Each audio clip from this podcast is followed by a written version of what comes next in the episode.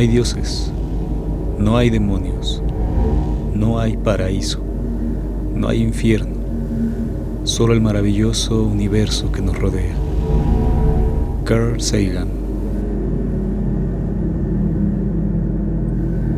Estudiando el resto del sistema solar, llegamos a la conclusión de que la luna no debería estar ahí. Isaac Asimov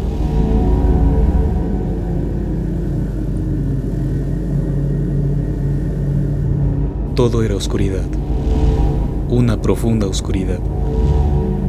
Ninguna estrella brindaba el parpadeo milenario de su luz. Aquella estampa era como soñar que se cae en un profundo abismo y los durmientes están imposibilitados de despertar. Se diría que estaban extraviados en la noche, que caminaban sobre la arena ignota de un desierto y el negro cielo confunde sus pasos. Sin embargo, allí estaban Armstrong, Aldrin y Collins, tras los largos años de fracasos y muertes derivadas del proyecto Apolo. Ellos eran los tripulantes de la décima primera misión. Parecían dormir, todos ellos, como abstraídos en arcaicas reminiscencias como si el transbordador en el que viajaban hubiera partido de la memoria y ahora yacía estrellado en la nostalgia por la tierra que los produjo, incendiado todo, el corazón y la sangre y la mirada y los sueños. Prepárense, estamos por llegar, dijo una voz por el transmisor del transbordador. Los tres astronautas despertaron de aquel ensimismamiento y cruzaron miradas con el comandante de la misión, Neil Armstrong, quien respondió a la conversación. Por favor, repita la orden, dijo. Estamos por llegar al objetivo. Asuman sus posiciones. En efecto, los sistemas de la nave advertían el destino programado, la Luna. Sin embargo, la tripulación no advertía ningún cuerpo ni luminiscencia. Houston, no tenemos contacto visual con el cuerpo celeste, respondió el comandante. Apolo 11, repita eso, dijeron desde tierra. No tenemos contacto visual con la luna. No hay luna, solo oscuridad. Los controles dicen que pueden hacer contacto visual desde la distancia que están por favor, comprueben sus mediciones, dijeron desde Houston. Nuestros controles dicen que estamos frente a la luna, pero repito, no podemos hacer contacto visual con el cuerpo celeste. Todo es oscuro. Están a una hora del cuerpo, no pueden ver ni un ápice. Negativo, no hay nada delante de nosotros. Todos temblaron. Se miraron unos a otros y volvían la vista al frente en busca de la luna. Pero allí no había sino el abismo. Un frío recorrió sus cuerpos. El recuerdo de los fracasos del proyecto se hizo presente y pensaron a un mismo tiempo la terrible idea. Los controles de navegación habían fallado y se hallaban extraviados a miles de kilómetros de la Tierra. Quién sabe si no imposibilitados de volver condenados a errar en el espacio. ¿Creen que es hora de olvidar la misión y comenzar a pensar en el regreso? preguntó Collins. Jamás, respondió Aldrin al instante. Eso solo se hará cuando no haya más tiempo y el combustible esté al 50%, afirmó Armstrong. Entonces, ¿qué hacemos? preguntó Voss. Reiniciamos el sistema de navegación, respondió el comandante. Houston, ¿qué opciones tenemos? Se comunicó Armstrong a tierra. Ya lo has ordenado, Neil. Reinicien el sistema de navegación. La ruta se mantendrá. El comandante miró a Collins y asintió. La orden estaba dada. Reiniciando el sistema de navegación, Houston, dijo Collins. Los controles, poco a poco, comenzaron a asumir sus tareas, cuando en la imagen del navegador apareció el planetoide objetivo. ¡Ahí está la luna! gritó la tripulación a una sola voz. Sin embargo, delante de ellos, de la nave, no había sino la profundidad del universo, el abismo eterno.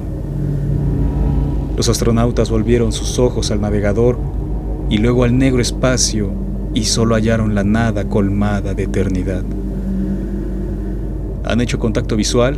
Preguntaron desde Houston. No hay nada, dijo Armstrong. Creo que el navegador se ha estropeado. Es posible que estemos perdidos. No sé durante cuánto tiempo hemos navegado hacia otro rumbo o hacia ninguna parte. De pronto la nave quedó en completa oscuridad. Los controles y el resto de sistemas fallaron y los tripulantes quedaron suspendidos en aquella vastedad. Houston, Houston, llamó Collins, un tanto desesperado. Voss se llevó las manos a la cabeza, cerró los ojos y guardó silencio. Luego dio un largo suspiro mientras las manos resbalaban por su rostro. Mientras Collins, desesperado, intentaba comunicarse. Armstrong permanecía absorto en la hipnótica oscuridad que parecía acercarlos. Se diría una mandíbula gigante, como la de un cetáceo que devora sin contemplar a la presa. Es inútil, Neil, dijo Collins. El proyecto está maldito, es imposible pisar la luna, pronunció Voss. Señores, solo nos queda esperar que Houston nos traiga de vuelta a la Tierra. De pronto el transbordador se sacudió e hizo saltar de sus puestos a la tripulación. La nave comenzó a avanzar como impulsada por alguna fuerza exterior. Por favor, Díganme que volvemos a casa, dijo Collins. No creo. La sacudida pareció una explosión, dijo Voss. Es magnetismo. Por eso han fallado los sistemas. Hemos entrado a un campo. Hemos entrado a un campo magnético y ahora nos atrae, dijo Armstrong. La comunicación volvió de pronto. Apolo 11, Apolo 11, respondan, dijeron desde tierra. Armstrong corrió hacia la radio. Estamos en problemas. Algo nos atrae. ¿Qué dicen? Están avanzando hacia la luna. La nave ha vuelto a funcionar. Aquí no hay nada. No. ¿Qué sucede? Apareció de súbito una extraña luz que disipó la oscuridad y aquella visión era como una blanca ceguera, como estar postrado ante un blanco lienzo, un folio impoluto donde no se ha escrito nada. En efecto, aquello era la nada. Imposible describir aquella visión. Esto es imposible, dijo Voss. Creo que hemos muerto, señores, dijo Collins. Permanecieron de pie, admirados por aquella insólita visión, mientras eran atraídos a ninguna parte sin sospechar la traslación, pues aquel espacio se diría la ausencia de todo, incluso de movimiento.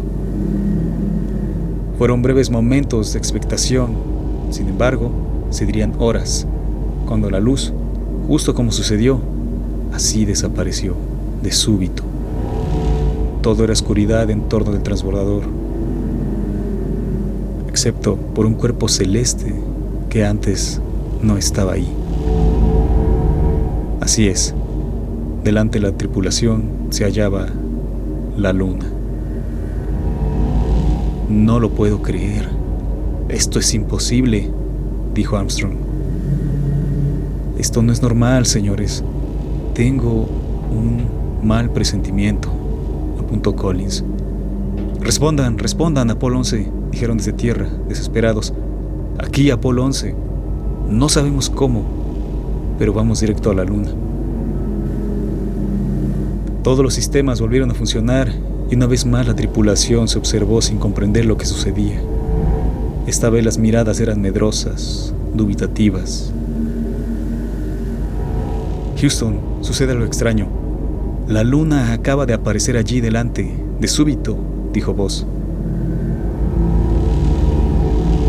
Excelente. Entonces los pondremos al aire en cinco minutos. No, esperen. Algo extraño ha sucedido, algo que no podemos comprender. Estamos confundidos, dijo el comandante. La emoción, el viaje, el espacio. No dejen que el espacio y su oscuridad los absorba, dijeron desde Houston. Pronto los pondremos al aire. El mundo quiere ver imágenes de la luna y escuchar sus observaciones. Es que no sabemos qué decir, afirmó Collins. Entramos al aire en 5, 4. ¡Aguarden! ¡Aguarden! exclamó el comandante. 3, 2, 1, al aire. Esta es una transmisión especial desde el transbordador tripulado por nuestros valientes hombres Neil Armstrong, Edwin Buzz Aldrin y Michael Collins. Señores, los ojos del mundo están puestos sobre ustedes. Nadie en la Tierra parpadea, nadie duerme, todos están pendientes de su hazaña. Por favor, díganos sus impresiones. La tripulación permaneció silente mientras la nave transmitía imágenes del espacio exterior. Solo silencio y oscuridad es decir, paz. Alguien en la tierra, en alguna parte, al ver aquello, pronunció, qué bello. Ahí delante de nosotros está la luna, dijo por fin el comandante, serio. Las primeras imágenes del satélite fueron transmitidas en tiempo real y en la Tierra los residentes quedaron impactados, unos mudos, otros saltaron y gritaron colmados de emoción. Estamos muy cerca de la Luna. En unos momentos más abordaremos el módulo con el que descenderemos al satélite. Por fin, después de tantos intentos, el proyecto Apolo será un éxito. El hombre caminará sobre la Luna, dijo Aldrin. Los demás tripulantes no dijeron mucho, no hubo más palabras. El mundo quería ver el espacio la luna, querían estar ahí, formar parte de la tripulación. Las palabras, en verdad, poco importaban. Así que, concluida la transmisión, los astronautas abordaron el módulo espacial Águila, que los llevaría a la luna. Era el 20 de julio de 1969 cuando la nave comenzó el descenso, titubeante, como agitada por un viento extraño, tan débil que parecía un antiguo filme de ciencia ficción. Todo el mundo se hallaba expectante, los datos del módulo estaban equivocados y se dirigían hacia un cráter ciego. Armstrong tomó los controles de la nave y la guió hasta un sitio óptimo. Esa fue la adrenalina que el público necesitaba. Pocas palabras y mucho Hollywood. Águila por fin alunizó y los terrícolas gritaron de emoción. Los espectadores aguardaron largas horas para ver a sus héroes emerger. Houston, vamos a salir, dijo el comandante. No hubo respuesta. Permaneció el silencio, mutismo extraño habitado de sueños impronunciables, expectativas y memorias terrenales. Houston, Houston, llamó Armstrong. No puede ser, la comunicación volvió a fallar, dijo Collins. Parece que la misión se va a ir a la mierda. Es mejor terminar esto de una vez. Salgamos, Pongamos la bandera, recojamos las muestras y volvamos a casa. Vamos ya, respondió el comandante con tono de hartazgo. Armstrong fue el primero en salir. Bajó uno a uno los escalones del módulo y colocó el pie sobre la superficie. Su pie no pareció descansar lento sobre el suelo, sino que al contacto un sonido metálico hizo eco en el planetoide. Lo mismo sucedió con el segundo pie. ¿Qué demonios es esto? se preguntó el comandante. Aldrin no esperó, dio un salto y cayó. El eco acaeció de nuevo. Esto es metal, dijo Armstrong, que ya palpaba la superficie. Y brilla. Es una luz oscura, pero brilla. ¿Cómo, cómo, cómo puede brillar un metal? El comandante tomó los restos de lo que pensó que eran unas pequeñas rocas. Apenas las levantó, descubrió que eran muy pesadas parecían estar constituidas de mercurio sólido, indestructible. Aldrin concluyó lo mismo al intentar clavar la asta de su bandera. Era imposible. La luna no es como la pensamos, ¿verdad, vos? dijo el comandante. Este sitio es imposible, respondió. Los cráteres, mira, son ridículos. Los fragmentos de suelo provienen de estos impactos. No lo puedo creer. Es como si esta cosa fuera una suerte de escudo. El metal del que está hecho es impenetrable. Esta cosa debió afectar el transbordador. Esta cosa es la que nos arrastró. No, no sé, yo... Dilo vos. Creo que pensamos lo mismo. Mi pronunciamiento va en contra del pensamiento científico, pero creo que esto no es la luna. Pienso lo mismo, vos. Creo que hemos sido secuestrados. No sé cómo, pero no estamos en la luna.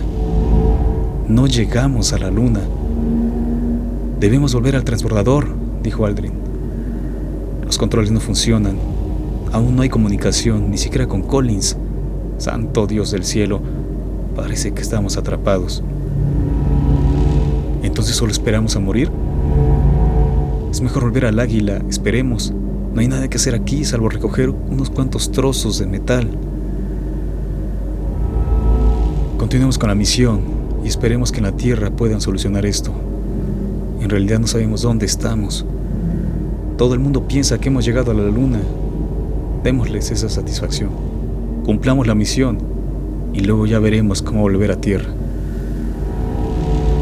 Mientras Collins intentaba restablecer la comunicación y hacer funcionar los demás sistemas, Buzz y Armstrong se dedicaron a colectar muestras de aquel extraño metal que constituía el suelo del planetoide, así como hallar otras de diversa sustancia. Dicha tarea consistía en recorrer la mayor distancia posible de la superficie lunar a fin de reconocer el terreno y clasificar y registrar los hallazgos por medio de un cuaderno de campo y dispositivos fotográficos y videográficos. Los dos astronautas emprendieron la marcha. Cruzaron el mar de la tranquilidad y se adentraron en el lado oscuro de la luna. Para entonces cargaban algunos kilos de rocas lunares que significaban un progresivo obstáculo para la exploración. La zona luminosa había quedado atrás y frente a ellos se proyectaba una imagen asiaga, desolada, surcada por lo que parecía ser ingentes pistas de aterrizaje que conducían a través de una profunda tiniebla que se extendía por varios kilómetros hasta donde alcanzaba la vista. Y allí, lejos, distante, yacía uno como monolito, una edificación solitaria de la cual apenas se observaba una sombra. Ambos exploradores cruzaron una mirada y permanecieron así, asombrados, Luego comprobaron el estatus de su equipo. Contaban con dos horas de oxígeno, insuficiente para acudir hasta aquel punto y volver al módulo. Vos, inquieto, caminó hasta las extrañas líneas que cubrían la superficie y las fotografió. Entonces descubrió una suerte de iconos tallados allí. Neil, ven a ver esto, dijo Vos. El comandante se acercó y observó por unos instantes. Parecen flechas, iconos direccionales de circulación. Las demás líneas no sé, quizás indiquen la navegación, norte, sur, ya sabes. O bien solo es grafite espacial. Voss intentó limpiar las presuntas grafías a fin de apreciarlas mejor. Así que para sacudir el polvo lunar puso un pie sobre una de estas y el grabado colapsó. Se hundió un centímetro y una luz blanca iluminó los bordes, incluida la que presumían como flecha, que señalaba adelante o al norte. De inmediato la superficie se movió de acuerdo con la señalización. Aquello era una como banda metálica eléctrica para transportarse sin caminar. Buzz se apartó de allí al instante y una vez más los astronautas cruzaron miradas. Ambos subieron a la línea y permanecieron silentes, llevados por aquella desconocida fuerza que movía la superficie lunar. La oscuridad permanecía sin embargo, conforme avanzaban, las sombras de la distancia revelaban, de manera parcial, formas de edificaciones, ora cuadradas, ora cilíndricas, rectangulares, esféricas. Estas últimas parecían flotar o permanecer suspendidas, inertes.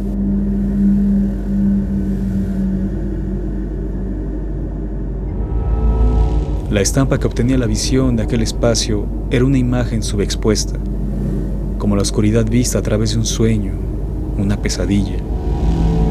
Las palabras en los labios de los exploradores escaparon hasta el corazón y allí se escondieron. El miedo acudió a los rostros de los aventureros y permanecieron silentes mientras avanzaban hacia el monolito. Las extraordinarias y lúgubres imágenes solo permanecerían en la memoria de los aventureros, ya que por las condiciones presentes era imposible fotografiar o videograbar dichos espacios. El ingente monolito se revelaba conforme se estrechaba la distancia. Se diría un gigante que se pone de pie, lento, anodino e invencible. La visión que se tenía era de un objeto antiquísimo, milenario, arcaico. Parecía ruinoso, derruido y olvidado, semejante a vestigios arqueológicos de antiguas culturas. Sin embargo, esa percepción era potenciada por la negrura del ambiente. Los astronautas pronto descubrieron que el monolito no era un elemento individual.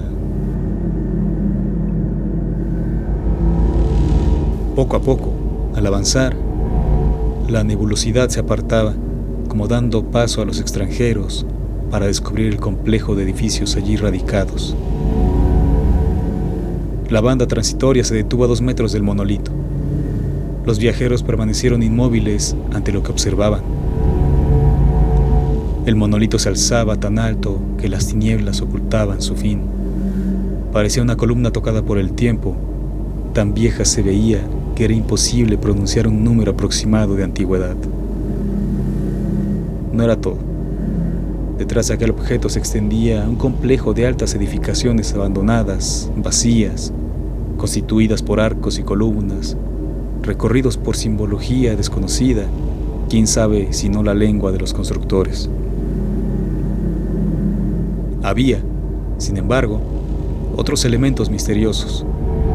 Tres edificaciones carentes de techumbre y sostenidas por columnas que formaban grandes arcos y eran iluminadas por lo que parecía ser mismo número de esferas, cada una albergada en uno de esos puntos. La débil luminiscencia ascendía al cielo, donde desaparecía conforme ganaba altura. Esta vez los viajeros no cruzaron miradas, sino que avanzaron de inmediato hacia una de las esferas. Apenas superar el monolito, la ausencia de sonido terminó y el eco de sus pasos acaeció. Eran grandes cámaras, semejantes a palacios antiguos, no solo por la arquitectura, sino por lo vetusto la edificación.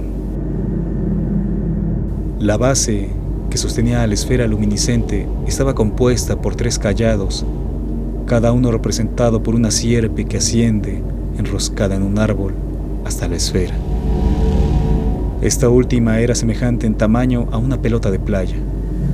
En su interior se revolvía una espesa niebla que imposibilitaba ver al interior. Además, emitía un zumbido agradable melódico. Buzz no dudó. Hizo un disparo tras otro hasta capturar todas las dimensiones del objeto.